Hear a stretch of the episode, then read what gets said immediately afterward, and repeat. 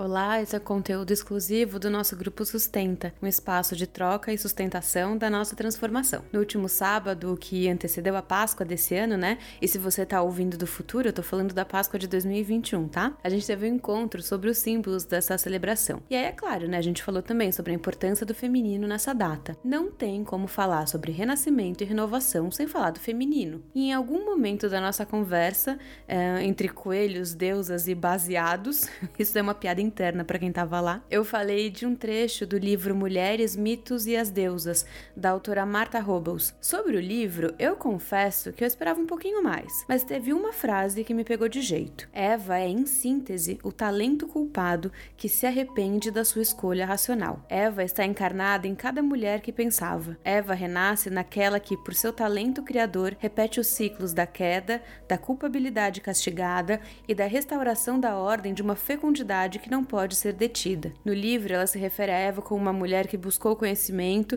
e por isso pagou o preço. A Eva teve a coragem de olhar através do véu do mistério. Ela enfrentou a figura da serpente, alô Freud, e revelou para o mundo que na verdade todo mundo é composto de luz e escuridão. De novo, talento culpado que se arrepende da sua escolha racional. Gente, olha a força que tem essa frase. Quantas vezes você já não se sentiu assim? Bom, eu posso te garantir que eu me sinto toda semana. Sempre que eu preciso fechar a porta aqui do quarto para trabalhar e deixar os meus filhos do lado de fora, mesmo com todas as mudanças e as adaptações que eles estão passando nos últimos tempos. E dói, viu? Hum. Nós mulheres assustamos porque não tem força mais poderosa no mundo do que gerar. E a opção de não gerar se revela mais assustadora ainda, porque vocês sabem, né? A humanidade está inteira nas nossas mãos. Pro Freud, a mulher já nasce castrada, né?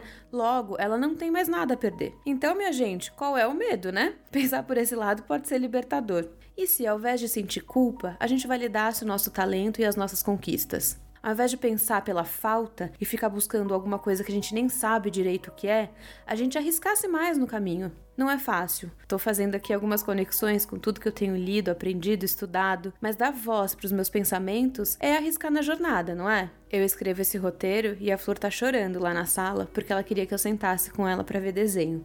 Estar aqui, escrevendo e gravando para o nosso grupo, é uma escolha racional, ainda com um tanto de culpa e que vem revelando muitas sombras na dinâmica aqui da minha casa, mas eu sei que é isso que precisa ser feito. Esse caminho é inteiro meu, você tem o seu, mas a gente está aqui para sustentar a transformação uma da outra. Eu espero que essa fala tenha feito sentido para você. Se você acha que outra mulher pode se beneficiar com esse conteúdo, é só compartilhar. Eu te espero no meu Instagram, lila.mesquita, aqui no nosso grupo do Telegram e toda terça-feira lá no Spotify com meu podcast cheia de camadas. Até a próxima!